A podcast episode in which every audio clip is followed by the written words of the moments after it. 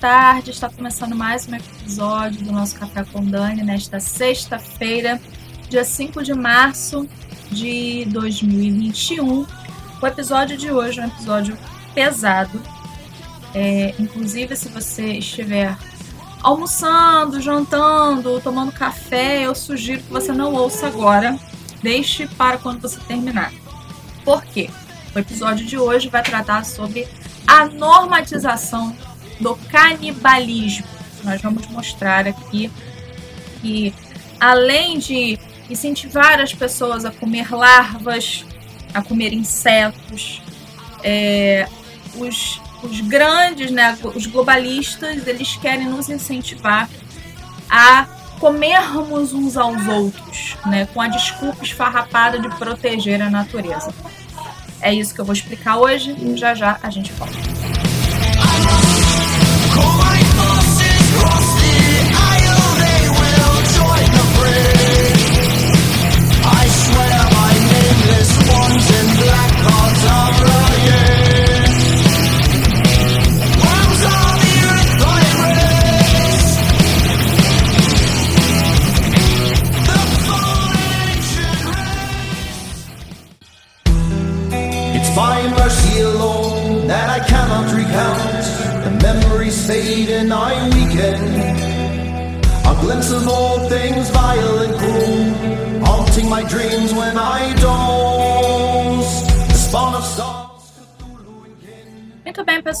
de volta com o nosso Café com Dani. Como eu avisei, o episódio de hoje é pesado.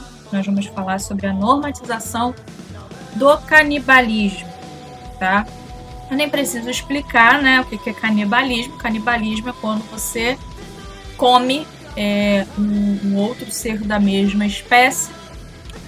E isso é, é uma forma que alguns, é, algumas tribos, é, alguns povos se utilizavam disso, do canibalismo, como ritual para obter mais poder, né? Para eles acreditavam que comer um outro ser humano significaria obter um poder espiritual.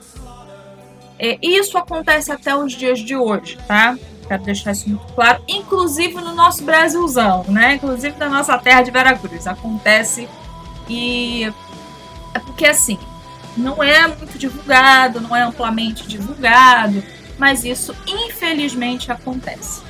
Só que o que nós vamos falar hoje é sobre a normatização do canibalismo, ou seja, a mídia e os globalistas falando para você: "Uau, isto é muito legal".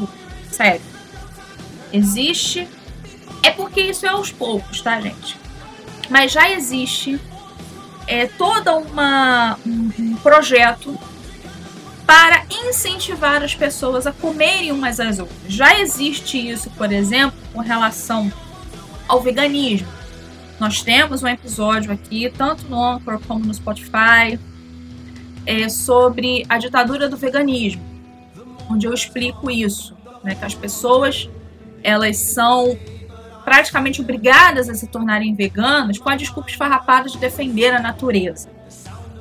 E da mesma forma que as pessoas estão sendo incentivadas, entre aspas, para não dizerem, para não dizer, é, como é que eu vou explicar isso, meu Deus, obrigadas é, a, a serem veganas. Além disso, as pessoas estão sendo obrigadas, entre aspas, a comer insetos, a comerem larvas, com a desculpa de salvar o meio ambiente. Tirar a carne bovina, né, da, da, do cardápio do ser humano. E o que, que eles querem fazer também? Tirar a carne bovina do cardápio do ser humano e colocar a carne humana em seu lugar, tá? Eu quero registrar aqui que isso não é de hoje, essa coisa de incentivar o canibalismo ou dar uma curiosidade, né? O ser humano ele é ele é muito curioso. O ser humano é uma criatura curiosa. Quando. É, é, é, é vou tentar explicar essa parte da curiosidade. Deus havia dito para Adão e Eva não tocarem na árvore que estava no meio do jardim. Foi isso? E até então eles obedeceram, né? Tanto Adão como Eva obedeceram. Aí veio o diabo, tinha que ser, é, lá na serpente. E aí o diabo falando para Eva assim, né? Poxa, mas Deus disse que vocês vão morrer se vocês comerem desse fruto? Quer dizer, o diabo distorceu o que Deus havia dito. O diabo distorceu. E aí a Eva falou: não, nós não nós podemos comer da, de todas as árvores, exceto dessa. Essa daqui não. Aí o diabo, ah, mas vocês não vão morrer.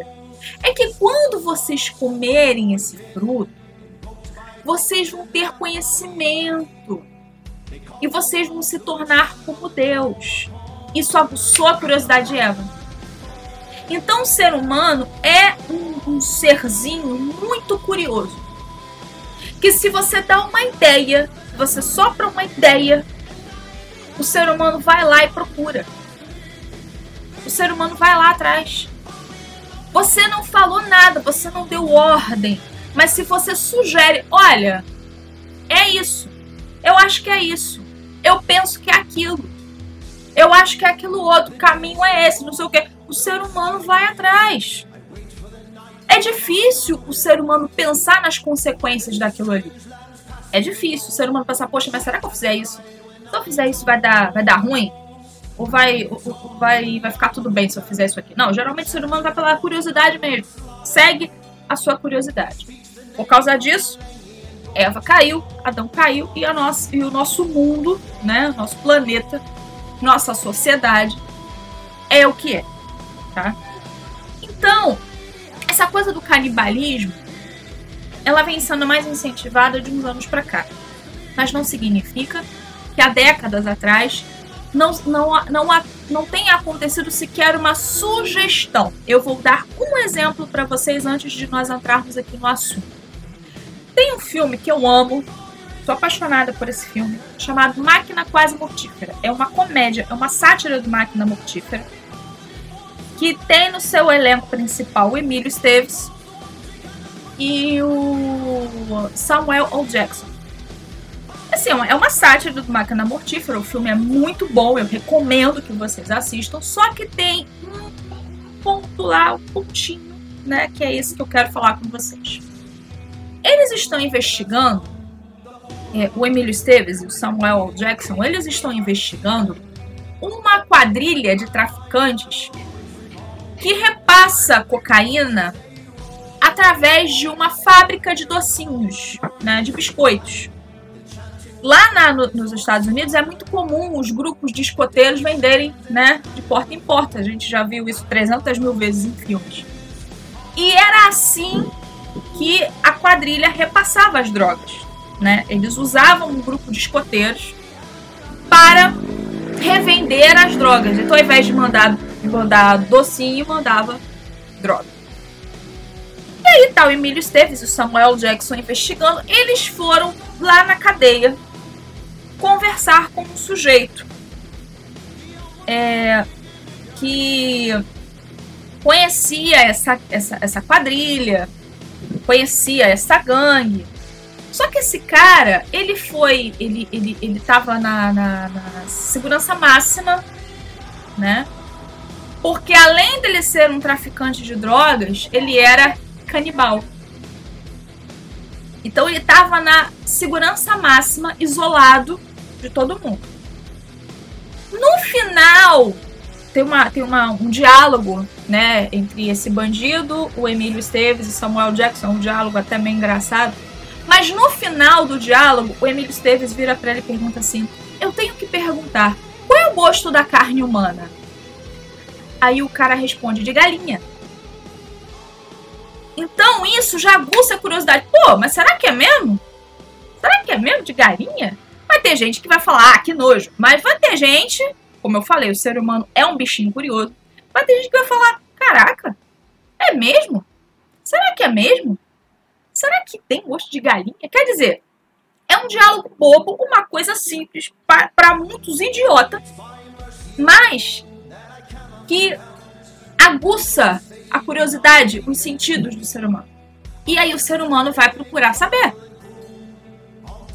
Vocês, eu acho que agora vocês conseguem entender.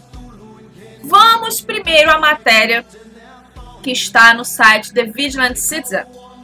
Essa matéria é de 2019 e eu vou ler aqui para vocês sobre algo que aconteceu na Suécia, tá? Cientista propõe o canibalismo para salvar o clima. Cientista propõe canibalismo para salvar o clima. Qual é o problema da sociedade hoje? O problema da sociedade é o cientificismo. O que é isso? Adoração à ciência. É você colocar a ciência num patamar tão alto que ela não pode ser questionada de jeito nenhum. Quem ouviu o podcast A íntima relação entre aborto e satanismo lembra dos princípios, entre aspas, porque isso não é princípio coisa nenhuma, mas lembra dos princípios da do templo satânico. Quem ouviu é, esse podcast lembra dos princípios do templo satânico e um desses princípios era não colocar a religião acima da ciência. Não colocar a sua crença acima da ciência. Ou seja, a ciência não pode ser questionada. Então o que acontece? Quando vem, tipo assim, se vem uma pessoa da internet, qualquer, e fala assim: vamos comer uns aos outros pelo bem do planeta. Vamos qualquer, uma pessoa qualquer. O que, que vão chamar essa pessoa? De maluca, de doida, é, tá com parafuso a menos, precisa se internar. Não é isso? Mas se vem um cientista Aqui eu tô falando de um cientista. Uma pessoa que teoricamente estudou, sabe, tem fundamento, etc, etc. Esse tipo de pessoa dificilmente vai ser questionado. Porque as pessoas estão condicionadas a crer na ciência sem questionar a ciência. As pessoas estão condicionadas a, a crer na ciência como se ela fosse uma ciência imutável, como se a ciência fosse imutável. A ciência não é Deus. A ciência não é Deus. Mas as pessoas têm essa coisa. É, é, até porque existe um trabalho, tanto da mídia como do entretenimento, de colocar isso na cabeça das pessoas. Quando a gente vai numa consulta médica, quando a gente vai numa consulta médica, geralmente os médicos Médico sério. Médicos sérios. Tá? Não tô hum. falando de Zequinha, não. Médicos sérios. Eles falam assim: se o senhor, se a senhora quiser, pode pedir uma segunda opinião. Por que, que o médico sério fala isso? Porque ele sabe que ele não é o dono da verdade, que ele examinou, que ele encontrou um resultado, ele, ele, ele deu um determinado tratamento mas um outro colega, ele sabe que pode, pode é, existir um outro colega que tenha um pouco mais de conhecimento naquela determinada área e que possa ajudar melhor. Então, médicos sérios, eles falam assim: se o senhor, se a senhora quiser, pode pedir uma segunda opinião e tal, com o médico que a senhora quiser, que o senhor quiser, etc. Médicos sérios, pessoas sérias fazem isso. As pessoas que não são sérias, elas falam assim: eu sou médico, você não sabe nada, você é um burro, eu estudei, né? Começa a botar o seu diploma acima de tudo. Diploma acima de tudo, arrogância acima de todos. É, é, é isso que, que, que determinados médicos e cientistas, etc., fazem. Então, o que, que acontece? Este cientista, ele propôs um canibalismo para salvar o planeta. E aí ele explica né, essa matéria do é, Vigilant Citizen, ela diz o seguinte: o cientista comportamental Magnus Soderlund sugeriu que o canibalismo era uma resposta à mudança climática. É outro exemplo de canibalismo racionalizado pela mídia de massa para as massas. A Feira de Estocolmo realizou recentemente, isso em 2019, um evento chamado Gastro Summit, que discutiu o futuro dos alimentos. E o futuro dos alimentos parece terrível. De fato, a cúpula apresentou um seminário liderado pelo professor Magnus Soderlund, da Escola de Economia de Estocolmo, intitulado Can You Imagine Eating Human Flesh? onde o canibalismo foi promovido para combater a mudança climática, as emissões de gases de efeito estufa e para sustentar ou para incentivar, desculpa, a sustentabilidade. Alguns dos tópicos abordados durante o seminário foram: será o canibalismo a solução para a sustentabilidade alimentar no futuro? E seremos nós humanos muito egoístas para viver de forma sustentável?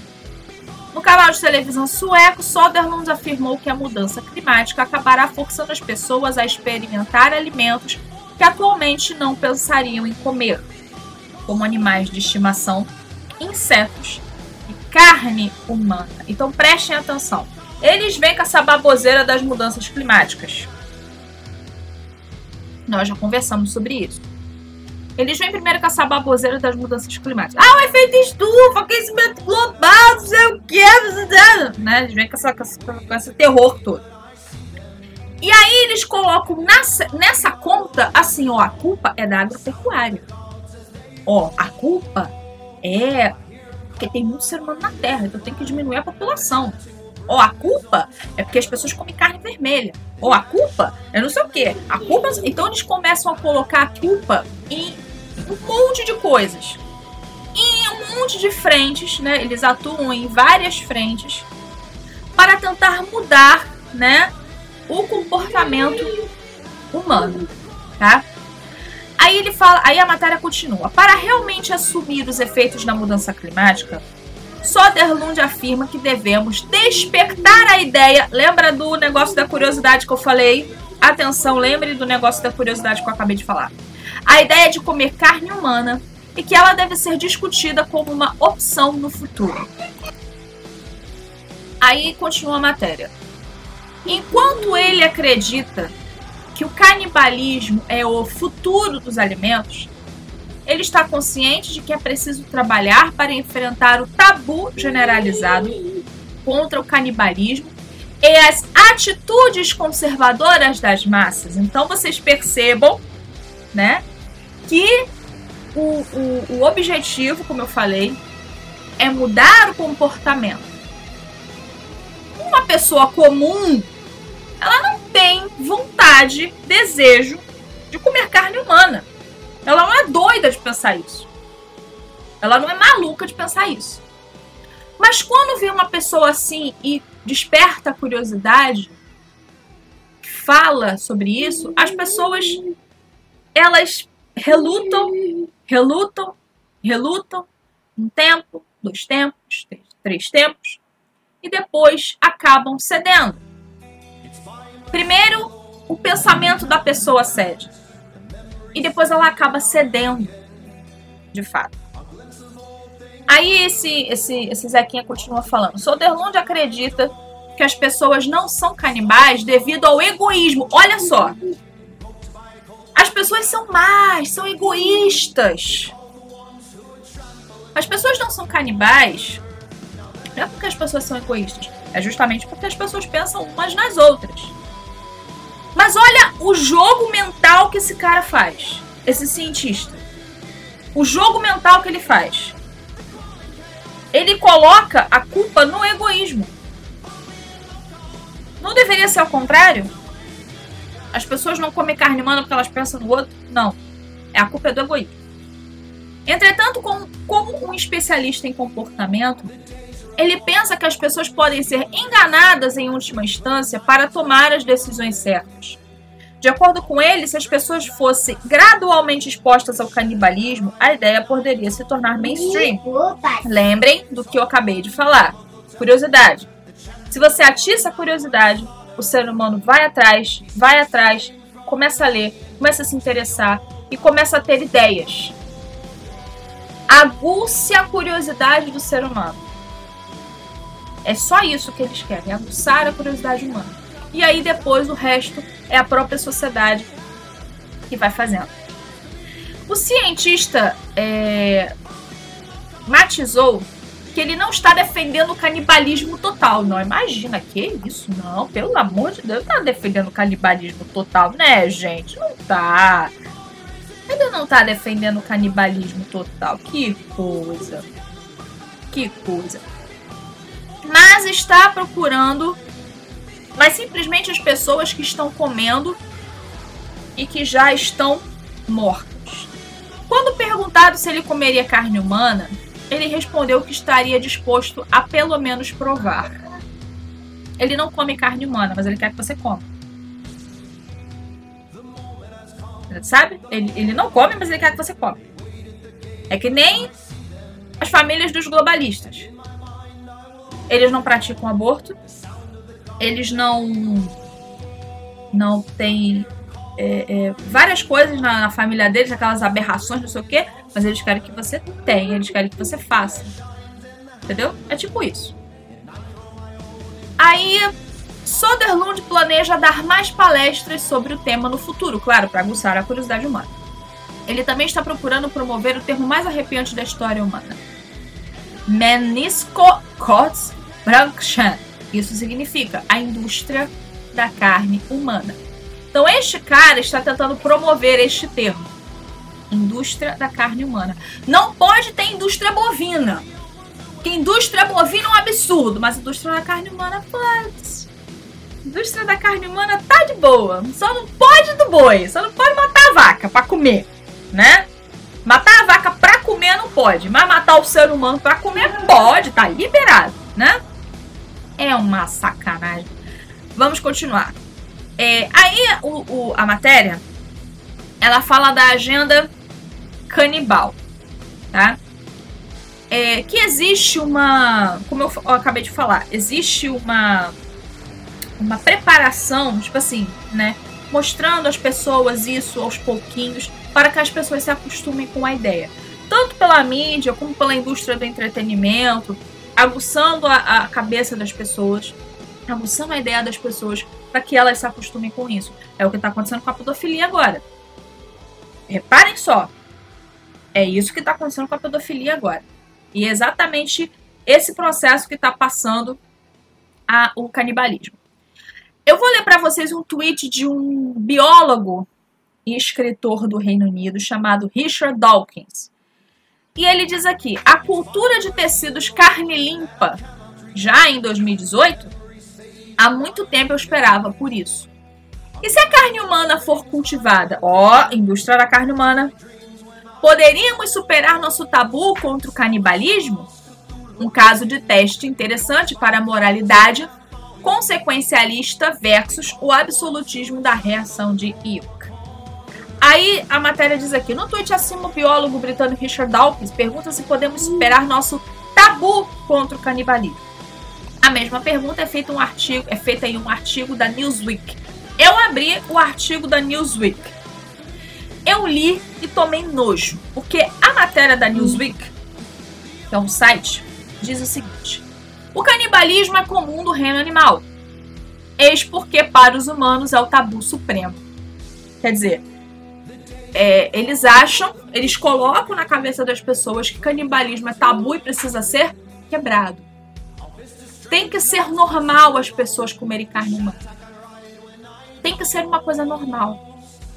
Eu não duvido nada se daqui a pouco começarem a surgir movimentos como ativismo LGBT, ativismo pedófilo, ativismo não sei de quê, começarem a surgir movimentos do ativismo canibal.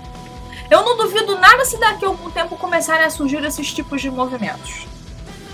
Não duvido nada. A matéria da Newsweek. Vamos para a matéria da Newsweek agora. É, eles começam falando sobre o canibalismo no reino animal. E aí eles começam a falar do, da parte dos seres humanos. Para os humanos, porém, o canibalismo é o último tabu. Na verdade, nossa aversão ao canibalismo é tão forte que o consentimento e a ética contam muito pouco.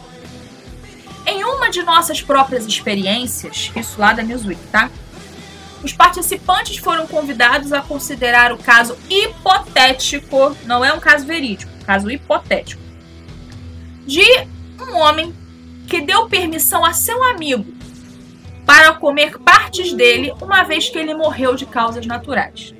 Então, eles criaram um caso hipotético, é, fizeram um teste de um caso hipotético de um homem que permitiu ao outro, lá no leito de morte, ó, oh, meu amigo, quando eu morrer, você pode comer a minha carne. Caso hipotético. Aí vamos lá. Os participantes é, leram que isso ocorreu em uma cultura que permitiu o ato. Que o ato era para honrar o falecido e que a carne era cozida para que não houvesse nenhuma chance de doença. Apesar desta descrição cuidadosa, cerca de metade dos participantes ainda insistiam que o ato era invariavelmente errado. Então eles fizeram esse teste, dizendo que nas culturas lá dos outros povos lá de antigamente era normal que isso acontecesse, e mesmo assim as pessoas falaram: não, isso é errado. Que é errado. Né? Isso é errado. É... E aí eles colocam na matéria que é assim: os participantes ainda insistiam. Que dá aquela ideia assim, eles estão sendo preconceituosos, esses participantes. Eles não entendem a cultura. Não existe uma cultura superior a outra. Ó, Paulo Freire aí. Não existe uma cultura superior a outra. Todas as culturas são importantes iguais e bonitas e não sei o que, blá blá blá, e titi. É isso que eles querem vender. Aí eles falam aqui, eles trazem um filósofo. Eles sempre trazem aquelas pessoas que você não pode questionar, lembrem disso. É, eles trouxeram um filósofo chamado William Irving, que fez uma comparação. Um rancho que cria bebês gordos para consumo humano, assim como nós engordamos e abatemos gado para carne. Irvine sugere que os mesmos argumentos que aplicamos para justificar a matança de vacas também se aplicam aos bebês. Por exemplo, eles não protestariam e não são capazes de pensar racionalmente. Olha o exemplo macabro que este filósofo deu. Vejam o exemplo macabro que este filósofo deu. Aí ele continua, né? A matéria continua. Embora Irvine não defenda seriamente a alimentação de bebês, o cenário é útil para iluminar nosso preconceito, olha só, ao considerar, considerar a ética do canibalismo. Então, assim, ele tenta justificar. Agora me diga, o que, uma coisa tem a ver com a outra? Tem nada a ver uma coisa com a outra. Mas isso é uma manipulação mental, é um jogo mental que esses caras fazem para deturpar a mente das pessoas, para que as pessoas fiquem confusas e para que as pessoas pensem: poxa vida, é verdade, faz sentido. Agora vamos voltar à matéria do Vigilant Citizen, tá? É... Aliás, todos esses links dessas matérias estarão no canal Café com Dani oficial lá do Telegram. Se você quiser ter acesso, é só se inscrever é, telegram.org barra café com oficial, tá bom? Vamos continuar. A ideia é, do canibalismo, como eu falei, ela é fomentada tanto pela mídia como pela indústria do entretenimento, tá? A matéria do Vigilant Citizen diz aqui: A indústria do entretenimento também está sendo utilizada para plantar as sementes do canibalismo na consciência das massas. Por exemplo, na série do Netflix Chilling Adventures of Sabrina, o conceito de canibalismo é adicionado de forma lúdica em inúmeras ocasiões. E a ideia de canibalismo também está no cerne de outra série da Netflix, Santa Clarita Diet. Essa daí, quando eu vi o, a, a, essa da Sabrina, eu, eu, não cheguei a assistir. Mas o Santa Clarita Diet, eu fiquei, gente, quando eu li a sinopse, meu Deus, porque ela é toda baseada nesse conceito de canibalismo mesmo, é escrachado mesmo. Tá? É escrachado mesmo. É, agora eu quero comentar com vocês um caso público que nós tivemos é, de canibalismo. Um caso público, um caso que veio à baila de um ator de Hollywood que não é muito famoso, mas que exemplifica o que eles querem que nós nos tornemos, tá? Army Hammer o ator se chama Army Hammer. E a matéria do Vigilant Citizen diz: Army Hammer, canibalismo e a doença da elite. O ator Army Hammer tem estado no centro de uma bizarra controvérsia quanto o ator Army Hammer tem estado no centro de uma bizarra controvérsia quando as DMs vazadas surgiram online, revelando sua obsessão com a violência sexual e ele sendo 100% canibal. Essa é uma frase dele. Quem falou que é 100% canibal foi ele, tá? Ele que falou. Enquanto essas alegações foram recebidas pela mídia de massa com ceticismo, outros surgiram, outras pessoas surgiram com relatos semelhantes. Além disso, os próprios, as próprias postagens da mídia social de Hammer parecem estar confirmando essas alegações.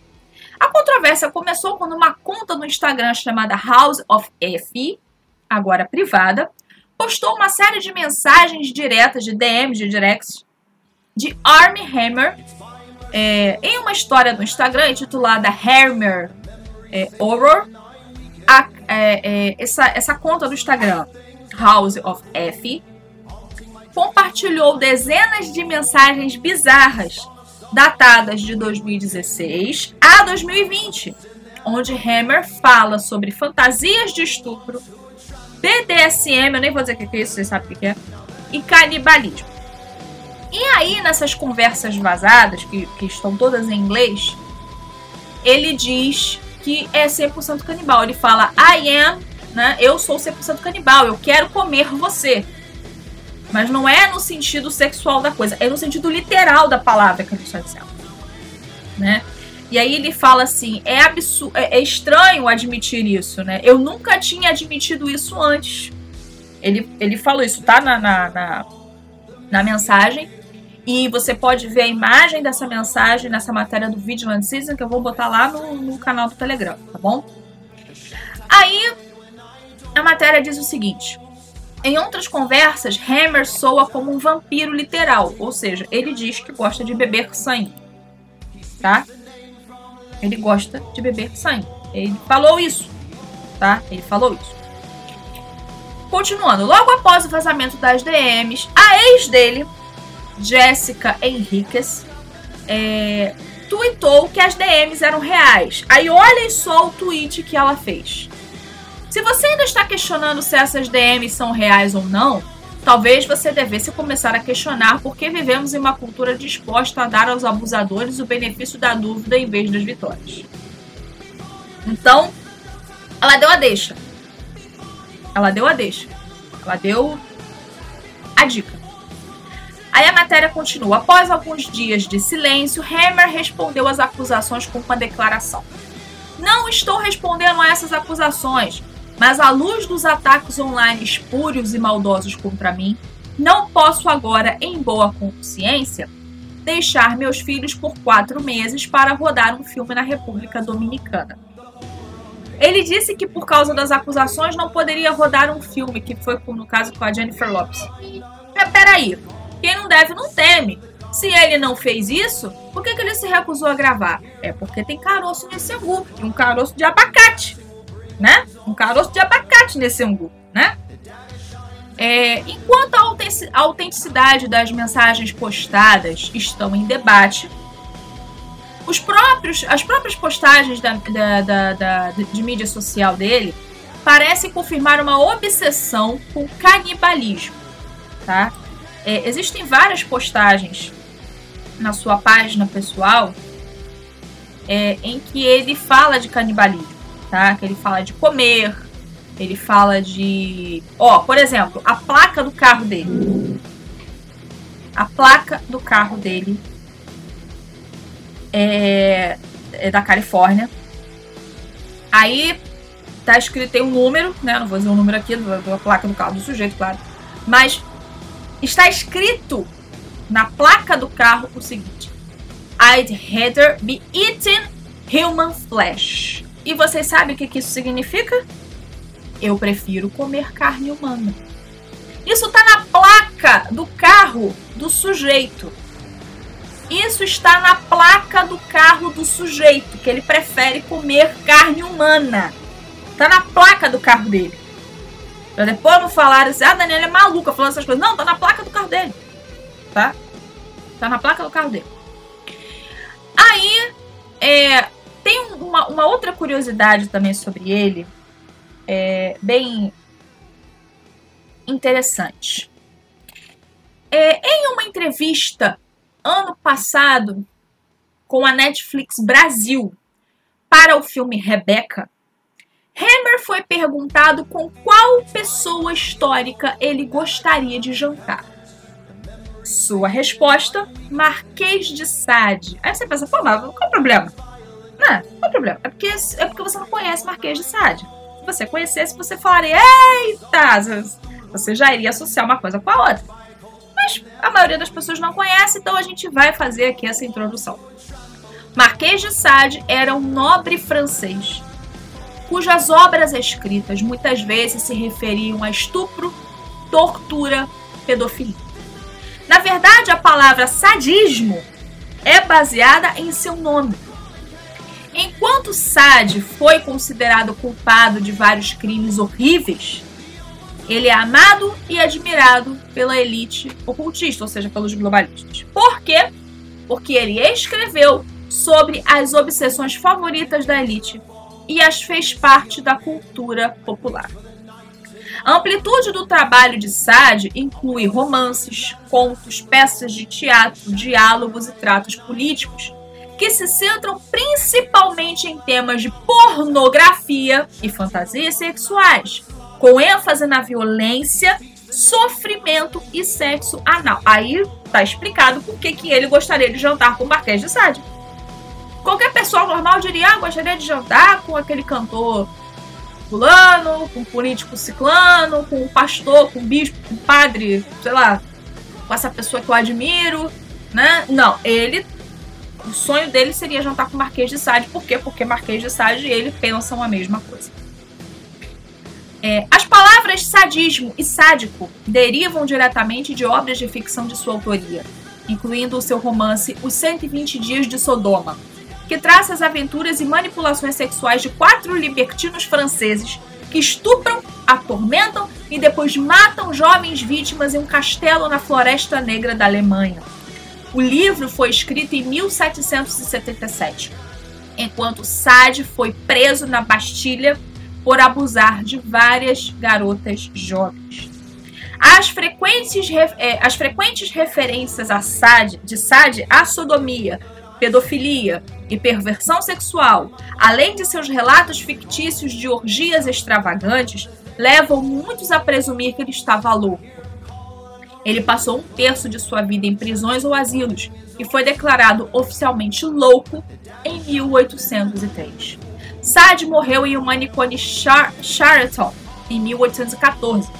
Durante vários anos antes de sua morte, foi dito que ele estava envolvido em uma relação sexual com Madeleine Leclerc, de 14 anos, filha de um funcionário no asilo. O transtorno de sadismo sexual, uma condição mental definida como excitação sexual em resposta à dor extrema, sofrimento ou humilhação, feita não consensualmente a outros, recebeu o nome do, do, do desse Marquês de Sade postumamente por causa de seus crimes e obras fictícias. É pesado demais.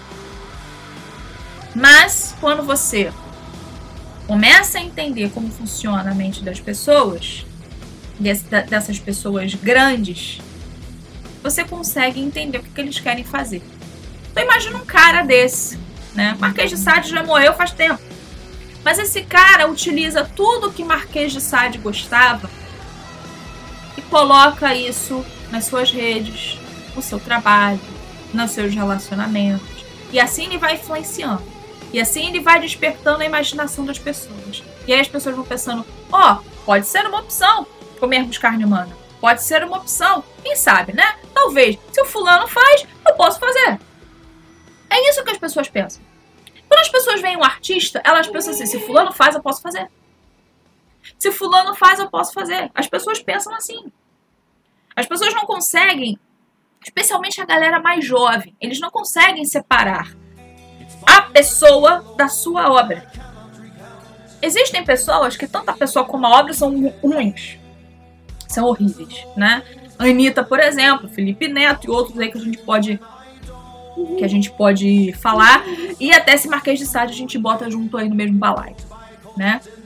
É, mas as pessoas não conseguem separar uma coisa da outra. Às vezes a pessoa tem uma obra muito boa, tem um trabalho legal, tem um trabalho bacana, mas ela é uma pessoa horrível. Ela pensa e faz várias bobagens. Então as pessoas não conseguem separar. As pessoas pensam assim, pô, se o fulano faz, eu posso fazer. Se o fulano faz isso, se o fulano comete isso, se o fulano faz aquilo, qual é o problema de eu fazer? É legal. Então ele vai disseminando essa ideia do canibalismo, de comer carne humana, de beber sangue humano, com uma naturalidade. E, e você vendo as fotos, as imagens das redes sociais dele, ele fala isso com uma naturalidade. Parece que ele tá fazendo propaganda do McDonald's de tão natural que é essa divulgação dele de canibalismo. É, nós temos que estar muito atentos, tomar muito cuidado com essas pessoas. Nós precisamos ter muito cuidado com essas pessoas que entram na nossa casa através tanto das redes sociais como do entretenimento. Porque essas pessoas elas, elas conseguem disseminar essas ideias e acabam ganhando principalmente os jovens pela curiosidade, por atiçar a curiosidade. Por isso, todo cuidado é pouco.